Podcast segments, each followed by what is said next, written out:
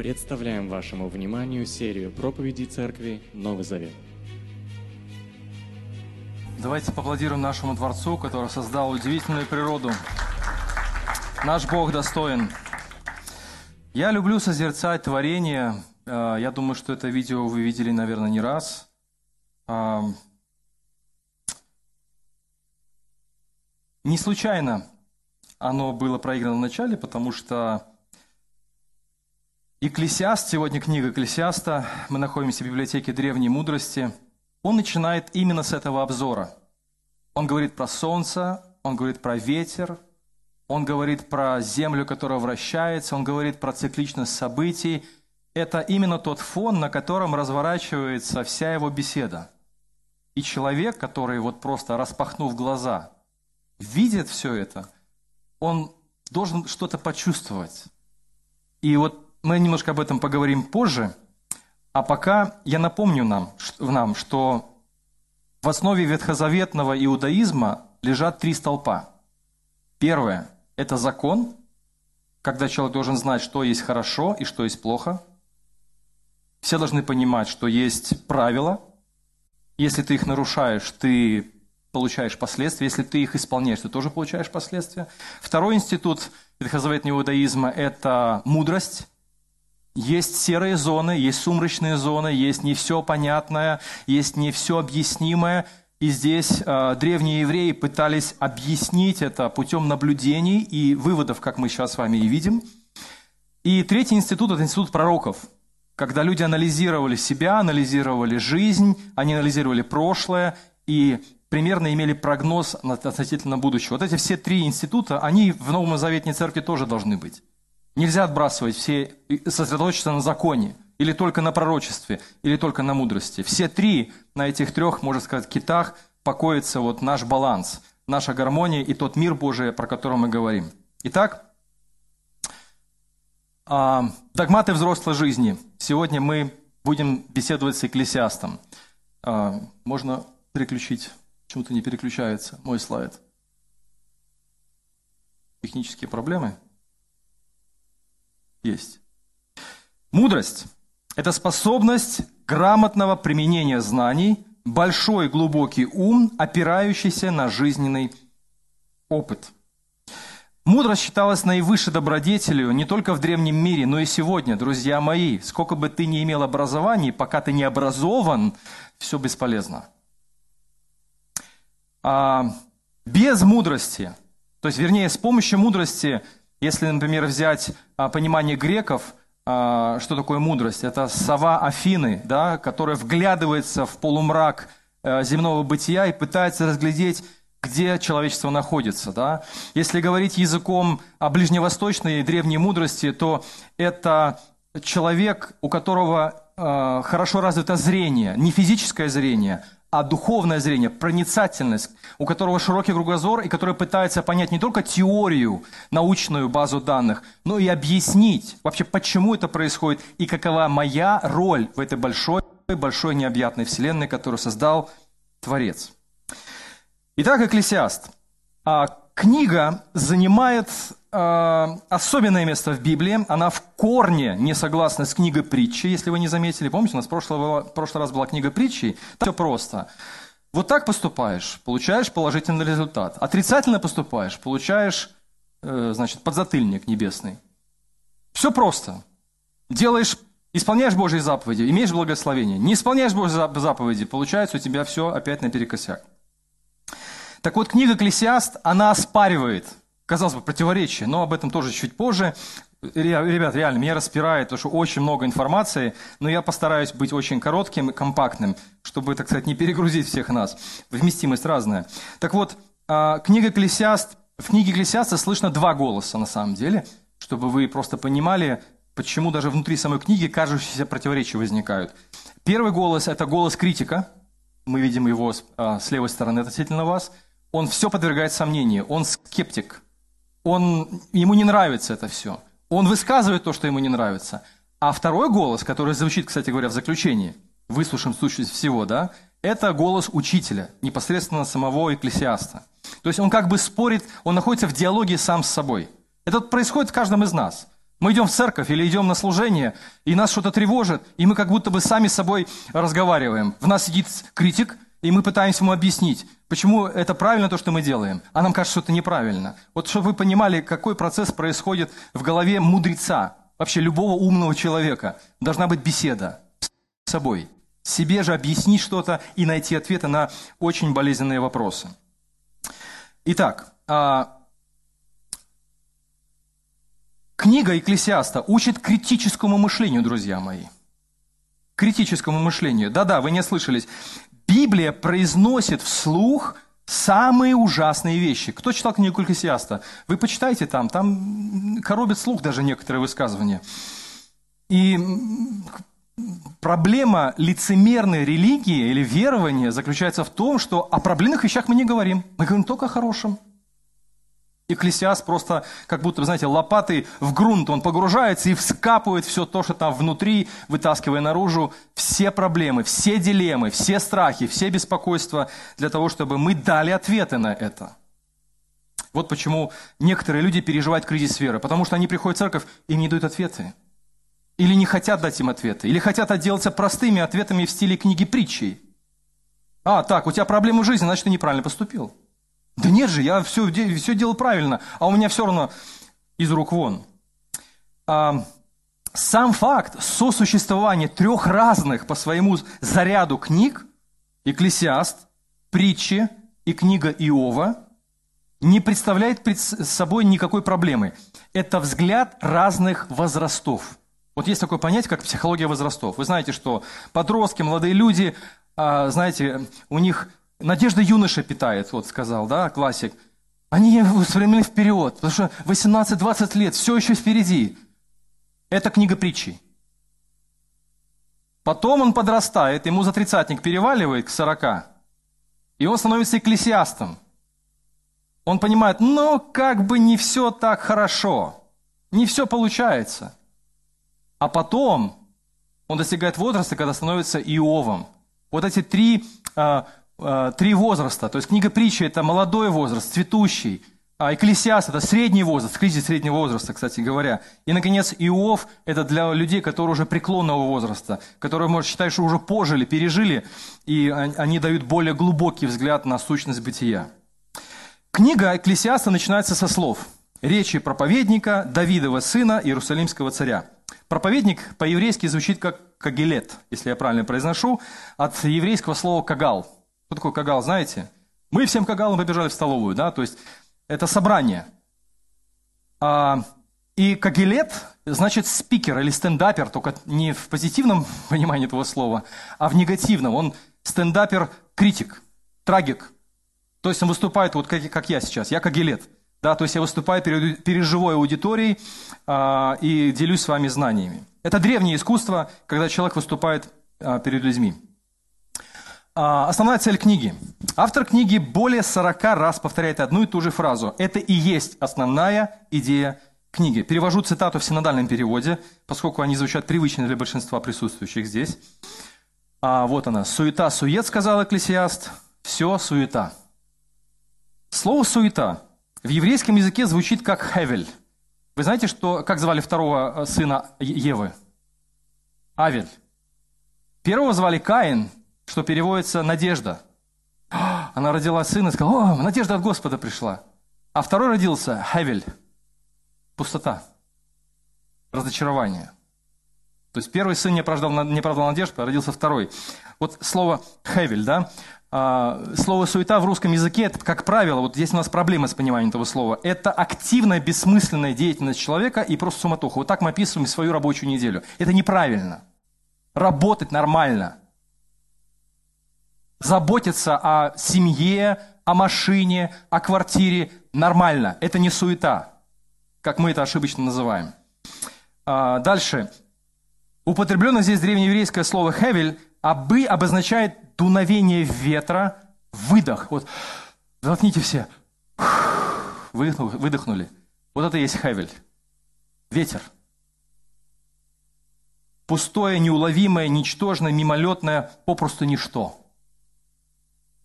А, во-вторых, слово хевель означает второе значение слова «хевель» или «суета-сует» означает э, загадку или парадокс. Что-то необъяснимое, неуловимое.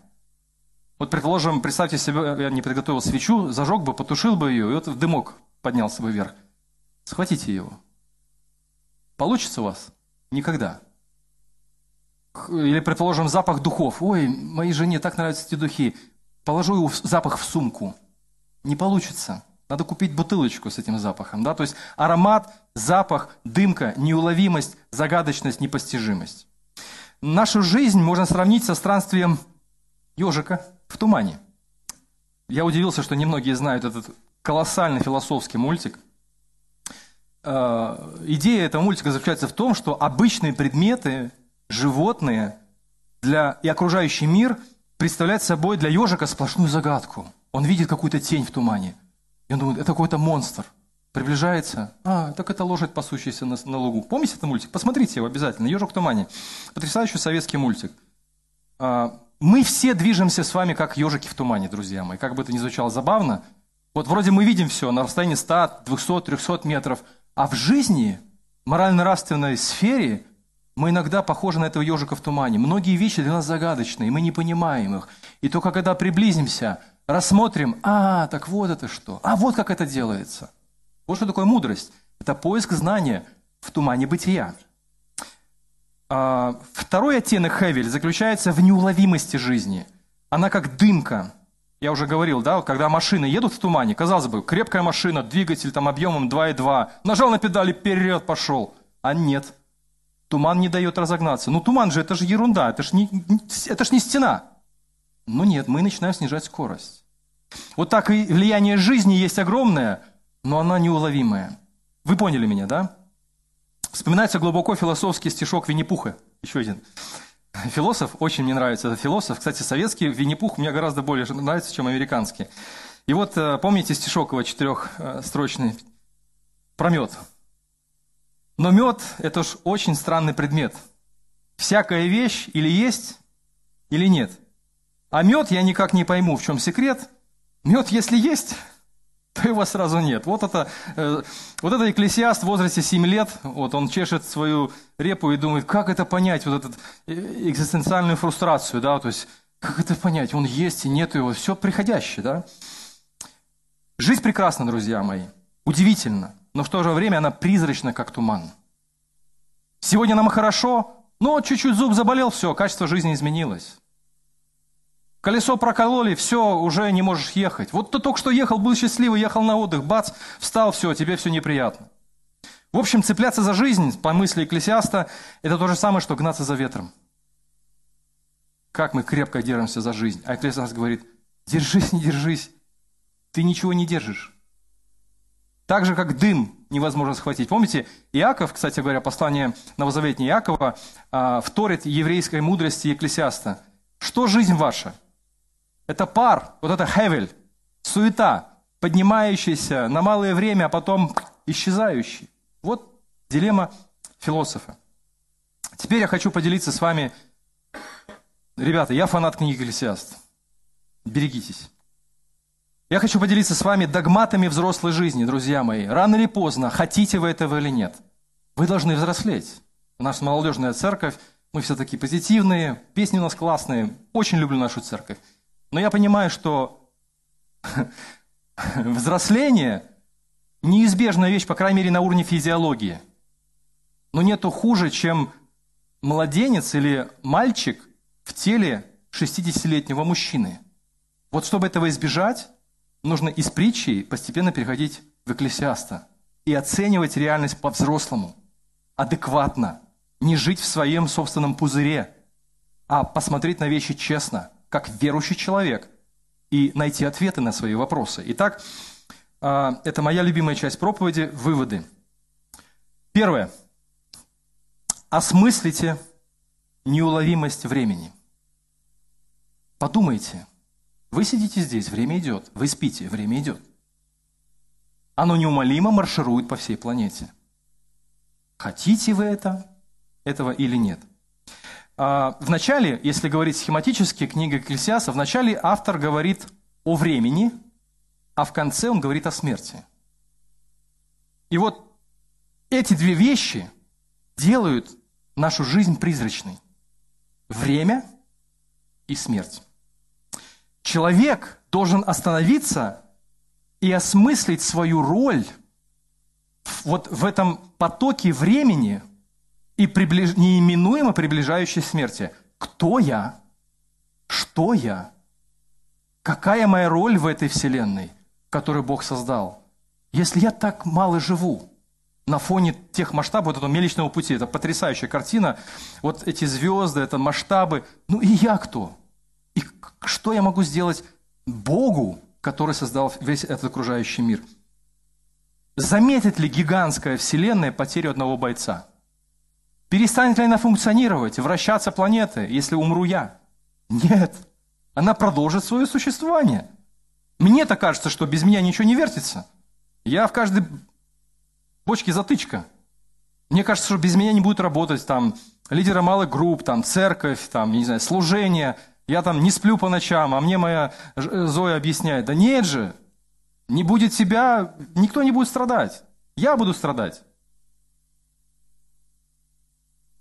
Наша Вселенная такова, что она в нас не нуждается. Бог таков, что Он в нас как бы по факту не нуждается, как бы это обидно ни звучало. И Екклесиас так рассуждает. Люди тяжело работают, меняют облик Земли. Посмотрите на нашу планету за последние 50 лет. Это же потрясающая картина. Если ускорить съемку, то э, степи застраиваются городами. В пустынях появляется вода. Нефть э, мы добываем из-под земли. Мы запускаем спутники в космос. Мы запускаем человека в космос. Мы хотим колонизировать Марс. Вау! И представляете, отключаешь человека буквально какое-то время. Есть классный фильм на National Geographic. Что будет, если человека не будет на Земле? Классная, отрезвляющая вещь. Ты просто включаешь и понимаешь, ну, ты пыль. И простите, что я понижаю вашу, возможно, самооценку, но это здравая вещь. В масштабах всей Вселенной, многовековых гор, вечного Солнца, усилия человека носят цикличный временный характер. Посмотрите, как Экклесиас говорит, род уходит, род приходит, а земля остается навек. Что было, то и будет, что случалось, то и случится, и нет ничего нового под солнцем. Порой говорят, это новое, гляди. Но это уже было в прошедших веках. Уже не помнят ушедших, а тех, что придут потом, не вспомнят те люди, что будут жить после них. Какой смысл жизни человека, если Вселенная даже не замечает существование цивилизаций? Сегодня цивилизацию Майю там еле откапывают. Но они-то относительно недавно существовали. Как быстро вот эти слои растут, да? Оглянитесь и сравните себя с масштабами мира, который Бог создал, с масштабами процессов, которые там происходят. На этом фоне мы просто дуновение. Мы просто дымка. Мы просто, ну, пустота. Вы существуете, это хорошо. Вас нет, это нормально. Как? Да. Всему мирозданию нет до вас никакого дела. Наша значимость сравнима с зажженной свечой рядом с каким-нибудь ярким квазаром. Что такое квазар? Космический объект, знаете? Это когда-то существовавшая звезда, которая сужается до малого размера, и она излучает мощнейшую радиацию. И что мы по сравнению со свечкой вот будем стоять рядом с этим квазаром? Ничто, нас никто не заметит. Согласитесь, тяжелый урок, особенно в контексте бесконечных лозунгов о значимости человека. Ты важен. Ну да, ты важен. Я не хочу умолить эту сторону, потому что если вычеркнуть индивидуаль... индивидуальность человека, получается, что ну, вообще тогда нет смысла существования. Это просто развитие аргументов экклесиаста. На данный момент мы должны остановиться и сказать, «А, как, я не знаю, я не, я не, я пыль? Экклесиаст говорит, да. Но я тебе потом покажу, что с этим делать. Мы все прекрасно помним слова псалмопевца. Что такое человек, что ты помнишь его? Помните? Псалом 8. Действительно, Бог превознес человека над всем своим творением и удостоил чести быть царями и священниками в этом мире. Когда он сказал Адаму, «Э, распоряжайся всем тем, что я сотворил. Это Бог превознес вот нас, пылинок. Он сделал из нас по своей милости и любви царями и священниками в этой вселенной. И вывод Экклесиаста заключается в том, чтобы перестать оценивать мир через призму своего раздутого «я». «Я» – это всего лишь временный странник в этом большом мире. И мне нужно осмыслить свою роль в этой огромной вселенной. Но об этом чуть позже. Если урок времени вас недостаточно прибирает до костей, чтобы ощутить свою малозначимость вот в, этой огромном, в этом огромном мире, то давайте поговорим о следующем уроке «Помни о смерти». Мне нравится высказывание одного человека. Смерть – великий уравнитель. Это мысль Экклесиаста. Кем бы ты ни был, мудрый, образованный, ты также умираешь, как и дурак. И Экклесиаст говорит, ты умираешь даже так же, как собачка, которую ты закапываешь где-нибудь, или попугайчик. Нет, я же человек. Неважно. Перед смертью, неважно, какой ты биологический организм. Либо ты попугайчик, хомячок, или ты человек с семью высшими образованиями. И тех закапывают в землю, и тех закапывают в землю. Поэтому это урок тоже такой, знаете, смиряющий нас, потому что, ну, опять-таки, мы живем в мире, где вот это все превозносится. А, посмотрите, как Экклесиаст размышляет. Со всеми одно происходит. Да? Одно и то же случается с праведником и со злодеем, с добрым и чистым, и с нечистым, с жертвующим и с неприносящим жертвы, с добрым и с грешным, с клянущимся и с тем, кто боится клясться. Альберт Эйнштейн как-то сказал о смерти следующее.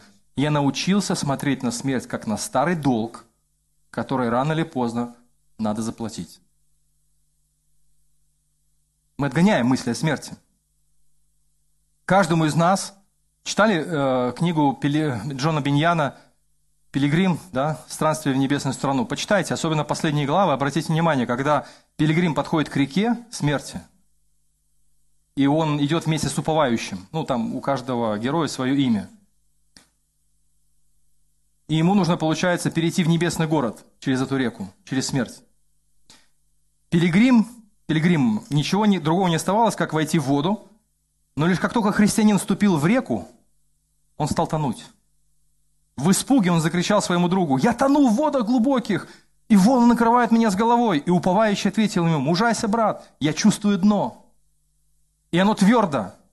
Но христианин воскликнул, «Увы, друг мой, ужас смерти овладел мною, и не увижу я страны, где текут молоко и мед». При этих словах беспросветная мгла окружила христианина, и он уже больше ничего не видел перед собой.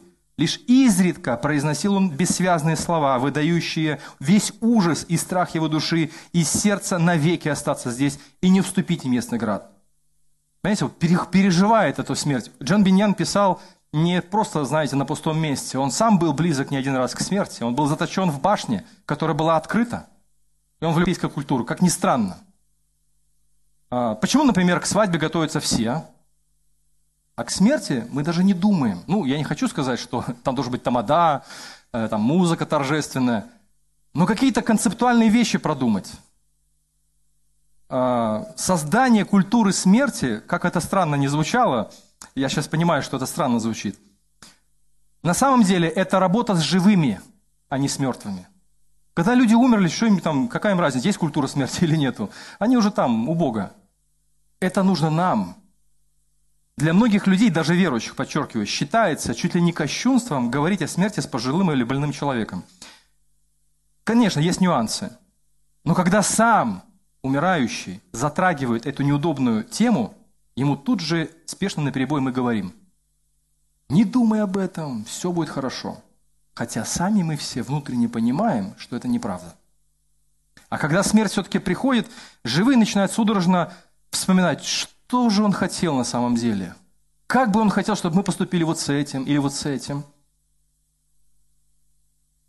И хуже всего, через какое-то время мы живые вспоминаем, что не дослушали покойного – не дослушали его, отмахнулись, отшутились.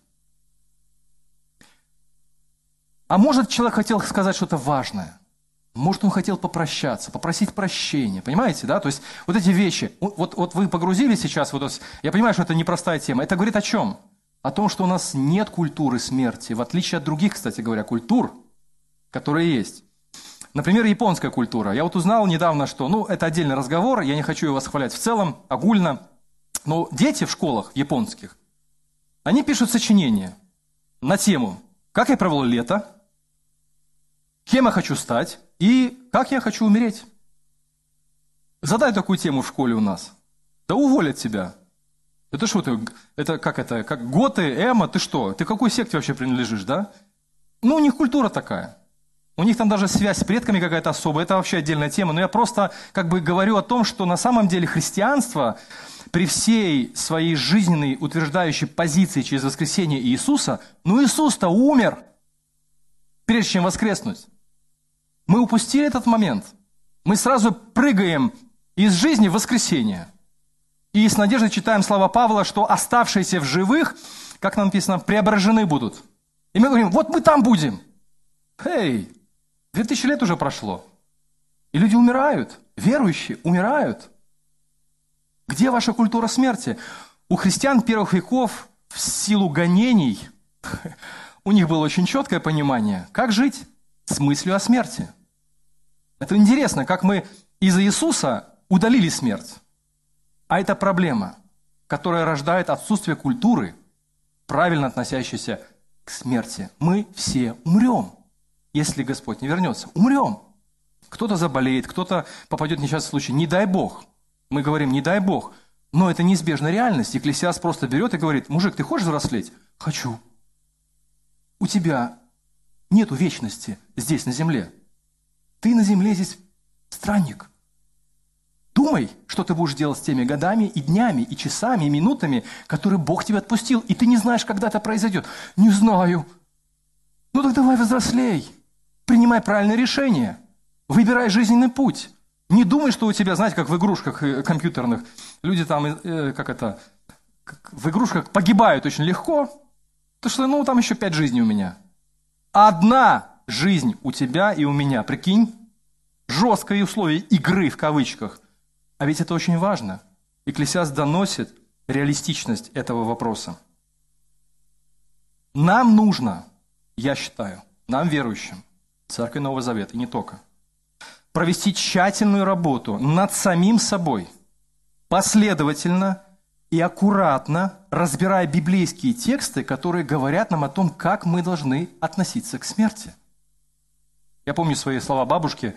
Смерть – это всего лишь переход из одного места в другое.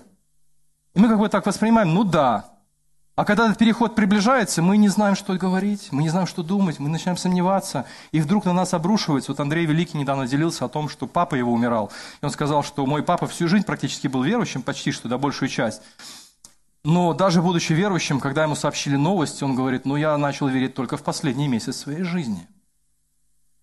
Но это очень хорошая развязка, потому что человек было время осознать, позвать родных, близких, передать им свою волю, попрощаться, благословить и детей, и внуков, и он отошел в вечность. Вот эта вот вещь, понимаете, очень деликатная, но нам не надо бегать, бежать и работать над другими. Над собой нужно проработать этот вопрос. Фундаментально, друзья мои. Я рекомендую вам очень серьезно. Полюбите книгу Экклесиаста. Тогда вы поймете, почему он говорит, лучше быть в доме плача. Потому что живые должны помнить о том, что их ждет. Рано или поздно ты отсюда катапультируешься, или тебя катапультируют. Поэтому будь реалистичен. Второй урок. Третий. Примите неуправляемость жизни. Это еще один важный взрослый урок экклесиаста. Вы думаете, что вы управляете жизнью? Это только иллюзия. Абсолютная иллюзия. Вот я встал утром, я оделся, я позавтракал, я сводил себя в душ – да, я вывел себя из душа. Ну, у нас складывается впечатление, что мы управляем собой все рычаги в наших руках. Это книга притчей. О, я посеял доброе, значит пожну, пожну доброе. Я посеял злое, значит пожну злое. Так что не буду сеять злое, буду сеять только доброе. Он вырастает и становится экклесиастом. Я сеял доброе, Господи, почему это получается? Что за шняга такая, да? То есть я не понимаю, Господи, где твои благословения? У нас просто, мы начинаем, нас клинить начинает. Меня же с детства учили, что у верующих все хорошо. И мы молимся, Господи, благослови, чтобы все было хорошо. Наша дочка так долго молилась. Господи, сделай, чтобы все было хорошо. То, что было хорошо с папой, чтобы все было хорошо с мамой, чтобы все было хорошо с дедушкой, с бабушкой, чтобы все было хорошо в поездке. Господи, благослови нас поехать на отдых на море. Благослови, чтобы все было так, чтобы никто... Ну, понятно, что мы хотим, это нормально где-то, но программировать себя на вот это все пожизненное, все хорошо, и Экклесиаст говорит, э-э-э, то-то-то-то-то-то. Ты думаешь, что ты управляешь жизнью? Нет, ты не управляешь жизнью. Ты гость.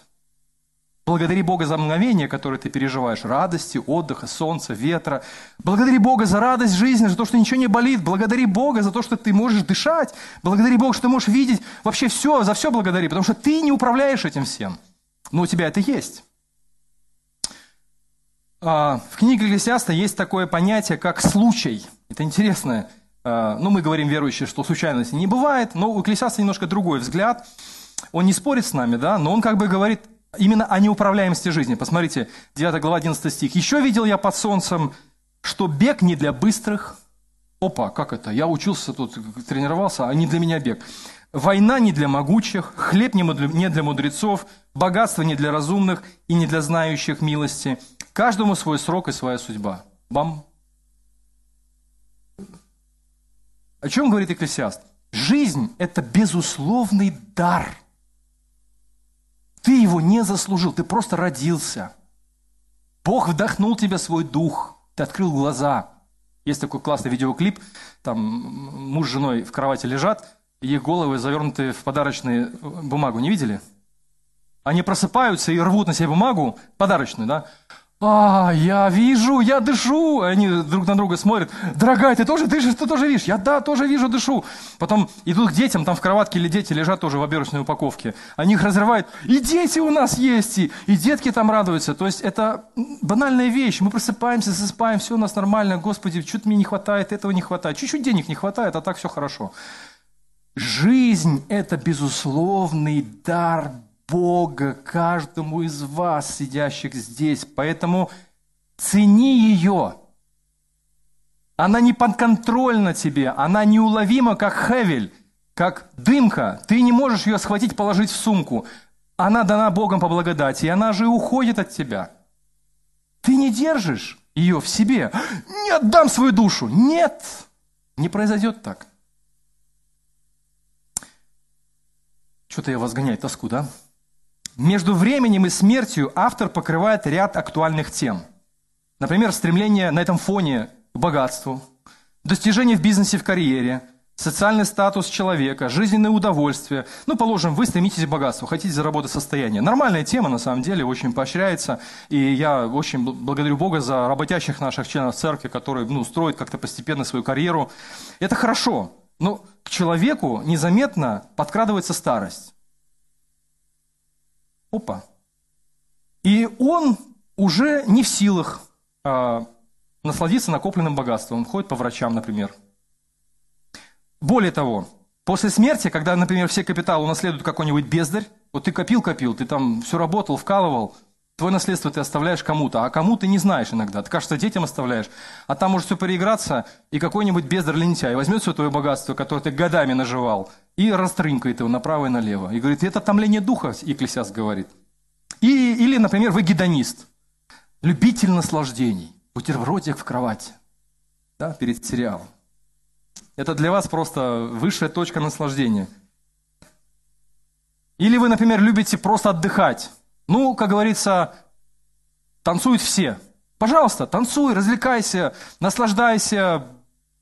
Но пятница-развратница, как говорят в народе, закончится рано или поздно, наступит понедельник. Что ты будешь делать? И здесь томление духа у Клесиаста, да? Более того, он дальше раскручивает Махабей, говорит, а если ты был праведный человек и жил с Божьим страхом перед Богом и мудро распоряжался своими ресурсами, временем, и это тоже не даст тебе гарантии, Екклесиаст говорит. Не настраивай себе на то, что ты как вкинул две монетки в Божий автомат, и тебе тут же 2, 22 благословения. Четыре ты кинул монетки, 44 благословения. Екклесиаст говорит, да, это работает, но не всегда. Да, это срабатывает, но может и не сработать. Как насчет этого? Будет ли твоя вера в тебе жить? А? Вот это очень важный вопрос. Поэтому умные, праведные люди тоже умирают рано, друзья мои. А бесчестные люди живут долго. Как вам насчет этой дилеммы? Э, помните псалом Асафа? Как это, Господь? Я тут себя очищаю, праведный, святой, а эти вот ребята живут, наживаются, нажираются, говорят, и им ничего из этого нету. Господи, почему такой бардак происходит? И он к Богу вопросы задает. В общем, все пустое. Неуловимое, призрачное. Поэтому книга Экклесиаста – это реакция трагика и критика на позитивность книги притчи. Мы можем строить планы, мечтать, мы можем ставить цели, прокладывать ним очень непростой путь. Это очень хорошо. Но все может измениться в одночасье. Экклесиаст учит своих слушателей принимать эту непредсказуемость. Просто прими ее как данность. Жизнь – это не компьютерная игра, где все алгоритмы просчитаны, прописаны. Это, знаете, вот в этой жизни очень много всего неуправляемого. Единственное, что ты можешь управлять, это ты можешь что-то менять в себе самом. И то, и то, и то. Здесь у нас мы пыхтим, Господи, не могу. Мы не можем отказать себе э, в курочке жирной перед сном.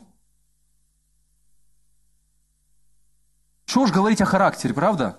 Но это и говорится, у нас есть такая власть. А все остальное мы не можем. Людей поменять мы не можем. А, обстоятельства поменять мы не можем. И мы расстраиваемся, почему у нас такие обстоятельства, почему я здесь родился, почему в этой семье родился, почему я родился с таким, не знаю, с такими ушами, с таким лбом, с такими волосами, с таким ростом, почему я родился не, не мужчина, а женщина, как евреи молились. Господи, спасибо тебе, что я не такой, не такой и не женщина. Вообще, что за отвратительная молитва, да? Ну, то так они молились, а от женщины такая стоит рядом с ним, Господи, а почему я родилась женщиной? За что мне это наказание? Это дилемма. И нам нужно выработать, Экклесиаст говорит, прими эту данность, которую ты не можешь изменить. И тогда качество жизни твоей улучшится. Гарантированно. Но это работа тяжелая. Об этом хорошо уже сказал Иов. Иов 2 глава 10 стих. «Неужели мы будем принимать от Бога только хорошее, а плохого не примем?» Помните, там даже Иов, автор книги Иова, он тоже погружает его в природу, вселенную. Говорит, посмотри вот на это животное, посмотри на эти звезды, посмотри на это созвездие, посмотри на недра земли. Ты можешь этим управлять? Иов говорит, нет. Ты был там, когда это творил? Нет. Ну, как бы, вот тебе и ответ. Прими это как есть. И плохое, и хорошее. Вау. И плохим ты тоже управляешь? Да, я управляю и плохим тоже. Проблема в том, что мы программируем себя и наших детей, чтобы все было хорошо. А когда случается что-то непредвиденное, мы обижаемся на Бога. Господи, почему? Даже вот колесо у человека пробилось в машине. Казалось бы, ну ерунда какая-то. А нет, некоторые люди застревают. Как это, Господи? Мы молились, что Ты благословил путь, а тут колесо пробилось. Так вот, Экклесиаст хочет нам сказать, что это не мудрое воспитание. Это глупость. И эта глупость приведет нас к трагедии. Четвертое. Наслаждайтесь мгновениями жизни. Научитесь наслаждаться мгновениями. Я себе это говорю прежде всего. Потому что я застреваю на том, что не получается. Я хочу, я вообще к цели иду. Вот, в основном меня как бы не волнует окружающая среда, когда я иду к цели. Но иногда, когда устаешь, начинаешь зацикливаться на каких-то вещах – и я в итоге, работая, я трудоголик, вообще это проблема, а, я не замечаю простых вещей. Надо научиться наслаждаться простыми, но в то же время удивительными мгновениями жизни, которые наполняют собой скоротечную жизнь. Важно изменить свое отношение к тому, что вне нашей власти, и активно действовать там, где она у нас есть. Мы тратим свои силы, время, эмоции на то, что изменить просто невозможно и наша жизнь прожигается просто напрасно. Например, можете ли вы изменить погоду? Ну как же ж написано, Илья такой же праведный как, ну, человек, помолился, и не было дождя три с половиной года. И мы все дружно взяли этот стих и побежали на перебой друг друга обгонять, кто горячее помолится за погоду. Но это исключительные вещи. Ну, как правило, нет. Или, предположим, пошли ребята в поход. Дождь пошел. Господи, за что ты нас наказал? Зачем нам этот дождь в походе? Мы так молились горячо, чтобы не было дождя. А селяне, крестьяне говорят, Господи, спасибо тебе за дождь. Какие мы это порой бываем эгоистичны, правда? Потому что хлеб, вода уйдет в землю, и там картошка будет расти. Мы плачем в лесу, что на нас идет дождь, а крестьяне радуются, что он идет. Потому что будут плоды.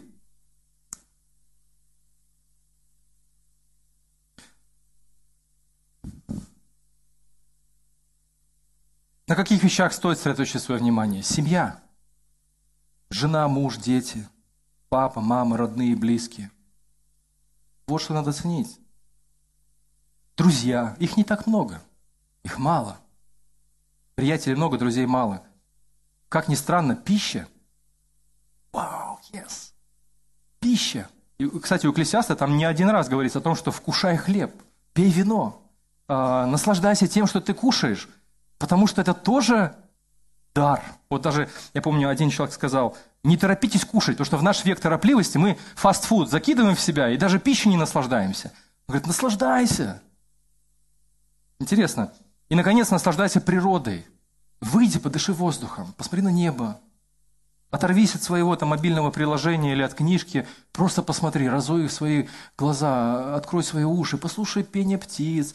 Понимаете, вот мы разные личности, но это очень важно, терапевтическое действие имеет на человека, потому что он понимает, что вот эта скоротечность, она временна, она как дымка, хевель. Но ты посмотри на эту вечную вселенную, на которую Бог сотворил. Она существовала до тебя без проблем, она будет существовать и после тебя. Насладись тем, что тебе Бог дал. Вот это натуральные, я называю, красители жизни. Натуральные ингредиенты. И последнее. Помни о главном. На научных дебатах белорусский физик Олег Михайлович Бояркин высказал интересную мысль. Это дебаты были у нас в церкви, в первый год существования нашей церкви. Да? Все узнали Олега Михайловича, кто был на дебатах научных. Он тогда высказал очень интересную мысль. Внимание. Несмотря на всю необъятность нашей Вселенной, все законы физики можно уместить на дискете размером 3,5 мегабайт. Опа! Что такое дискет, вы вообще знаете? То что, ну, такой флоппи диск. Вот, говорит, все законы физики помещаются вот на этом дискетке. Это о чем говорит? Экклесиаст утверждает, что постичь весь объем информации невозможно. Помните в конце, там, не утомляя себя чтением книг, там, вопрос не в том, что не надо образованием заниматься. Мы почему-то баптисты восприняли это как призыв, а, не надо нам образования. Вопрос не в этом. Он говорит, если ты хочешь постичь природу жизни путем освоения этих объемов информации, ты этого никогда не сделаешь. Но понять законы и принципы, представьте, огромное, представьте себе нашу Солнечную систему хотя бы. Представьте, очень сложно, потому что до Луны лететь там неизвестно сколько, не говоря уже про Марс. А недавно этот э, Voyager, как это называется? Ну, спутник. Его запустили в 77 году, в год моего рождения, друзья мои. Кто не знал, я родился в 77 году. Он только в этом году, не, в прошлом году достиг края Солнечной э, системы, нашей. Прикиньте, только он долетел, и то ученые не знают, долетел он до края нашей Солнечной системы или нет. Вот при всем том масштабе, который мы с вами имеем, если вы будете обрабатывать все тонны информации, вы никогда не научитесь жить. У вас не будет времени жить, строить отношения с семьей, с друзьями, близкими, кушать вкусно, наслаждаться, благодарить Бога за природу. Не будет у нас времени, поэтому нет смысла. Достаточно понять принципы, которые Экклесиас хочет до нас донести. И вот дальше он пишет следующее. Экклесиас в конце книги пишет, «Речь мудрых – это стрекала». Что такое стрекала, знаете? Вот в синодальном не совсем удачно переведено. Слова мудрых, как вбитые гвозди. Непонятно, куда их вбивают и зачем. А смысл здесь такой. Речи мудрых, как иголка, которая тебе в пятую точку. Ты начинаешь двигаться. То есть вот все это он написал, чтобы мы, вместо того, чтобы Зачем, Господи, я здесь? И мы там перерабатываем информацию. Понял принципы? Живи, действуй, принимай решения, двигайся в нужном направлении. Поэтому слова мудрых – это как иголка. Э, кстати, я нашел, что такое стрекало. Вот такая вот иголочка э, которая тебе просто, вот, э, мудрец направляет в тебя, для того, чтобы ты начал шевелиться. В этом суть мудрости. Не просто снабдить знаниями, а направить наши действия, наши жизненные силы в нужное русло. Мне нравится высказывание одно, не знаю, кому принадлежит. Жизнь – это как вождение велосипеда. Чтобы сохранить равновесие, ты должен постоянно двигаться. Все просто. Ты не будешь стоять на нем, если у тебя там нет два дополнительных колеса сзади. Ты должен двигаться, чтобы иметь равновесие. А теперь главное, о чем, чем заканчивает Экклесиаст.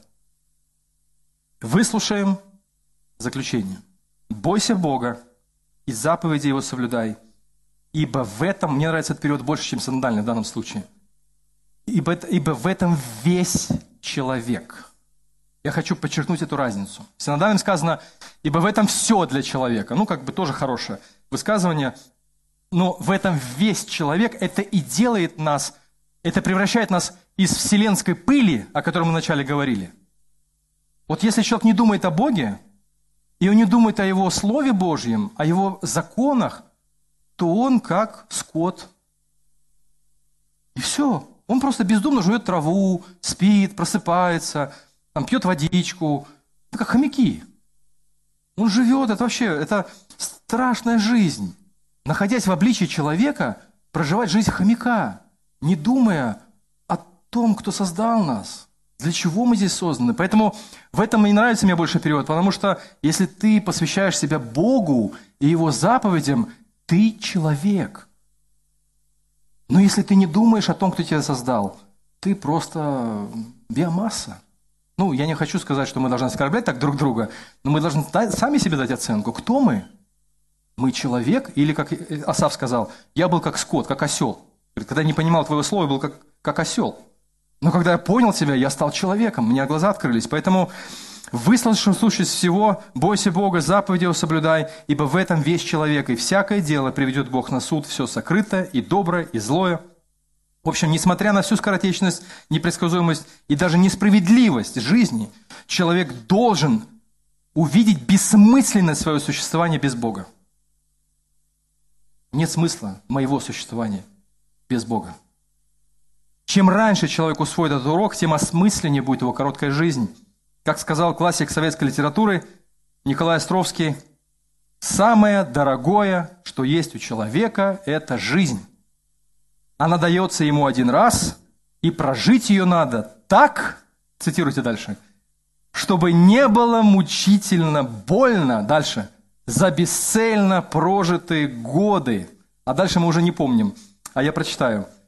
Чтобы не жег позор за подлинненькое и мелочное прошлое. Живи для Бога, создавшего бескрайнюю вселенную. Осознай свою скромную, но все-таки важную роль в этом большом мире. Потому что Бог призвал тебя быть частью Его народа и быть светом в этом мраке чтобы через тебя маленький кусочек стекла или фрески, чтобы мы все вместе, собравшись как единый Божий народ, как фреска древняя, могли показать картину Евангелия, и чтобы люди увидели в нем Христа. Теперь, внимание, сейчас будет шок. Иисус был воплощением Экклесиаста, друзья мои. Вы думаете, вау, Экклесиаст ругает за то, что он такой, секой. Да нет же, он был правильный, все правильно рассуждал. И Иисус воплотил все принципы Экклесиаста в своей жизни. Посмотрите внимательно. Э, первый урок у нас был, в смысле не Иисус сознавал, что на земле на короткое время. Сколько он прожил?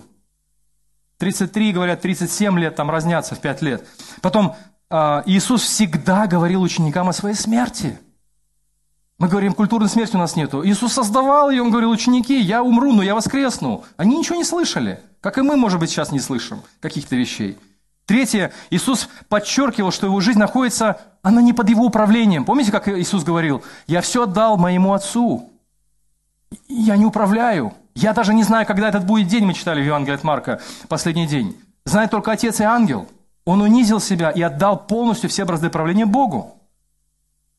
И, наконец, Иисус, не, не наконец, извините, четвертое, Иисус наслаждался общением с друзьями. Что Он делал, когда собирались грешники и мытари? Он кушал кушал с учениками, когда он с ним встретился после того, как он воскрес. Он хлеб преломил, и он кушал хлеб Евхаристии.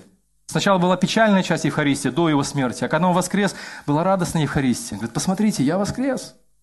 Он любил кушать, но не обжираться. И пятое, наконец, Иисус помнил о главном. Когда у него спросили, какие самые важные заповеди в Библии? Что он отвечает? Возлюби Бога и возлюби ближнего. Вот весь экклесиаст. И он его осуществил, за, за исключением одной вещи. Иисус воскрес из мертвых. В 9 главе Экклесиаст говорит, все умирают и все там остаются. А Иисус воскрес и вернулся к жизни, к физической жизни, на этой физической земле. И это перспектива каждого из вас, кто посвятил свою жизнь Христу. И вы также воскреснете физически и будете жить на новой земле, потому что Иисус открыл, взломал этот код смерти – и открыл для нас новые перспективы. А напоследок, извините, не могу удержаться, на фоне некоторых мировоззренческих систем иногда повестка дня некоторых христианских течений выглядит бедно и бледно, к сожалению. Вся библейская повестка иногда сужается к вопросу загробной жизни. Что ты будешь там делать? Или к пониманию доктрин, которые не имеют отношения к реальной жизни. Как будто Библии нечего сказать о жизни на земле. Неудивительно, что со временем некоторые люди устают от интеллектуальной неподвижности и мировоззренческой бедности внутри христианских церквах. Некоторые даже делают порой понятный, не оправдываю, но порой понятный выбор в пользу других многообещающих ветвей христианства, а то даже в пользу восточных философий, таких как буддизм, конфуцианство. Я не ругаю их, но, по крайней мере, когда мы приходим сюда, что ты будешь делать в вечности? Что ты будешь делать в вечности? И у нас полная прострация, что я буду делать здесь на земле. Как распоряжаться своими днями, своей силой, энергией? Куда мне ее тратить? Только чтобы мечтать о небе? И все? И, конечно, они смотрят на другие стороны. Это где-то понятно. Как ни странно, институт библейской мудрости незаслуженно отброшен нами, друзья. А мы забываем, что сказано в послании Тимофею. Он говорит, а ты, Тимофей, стой на том, чему научился – и в чем удостоверился, ты знаешь, кто твои учителя, и чем в младенчестве узнал Святое Писание. Внимание! Оно способно своей мудростью, многовековой, древней, глубокой, необъятной мудростью научить тебя спасению через веру в Христа Иисуса. Ищите Божьей мудрости – и тогда вы поймете библейское богословие. Аминь. Помолимся. Наш Господь, благодарим Тебя за Твою милость, благодарим Тебя за Твой призыв помнить о главном, помнить о том, что мы временны, помнить о том, что мы имеем Твой дар от Тебя, он безусловен. Это благодать Твоя доброта каждому из нас. Научи нас правильно распоряжаться днями, правильно распоряжаться своими силами, ресурсами, способностями. И, конечно, радоваться тому, что мы знаем Тебя. И нести эту радость познания другим людям. Научи нас, Господь. Молимся ради Христа. Аминь.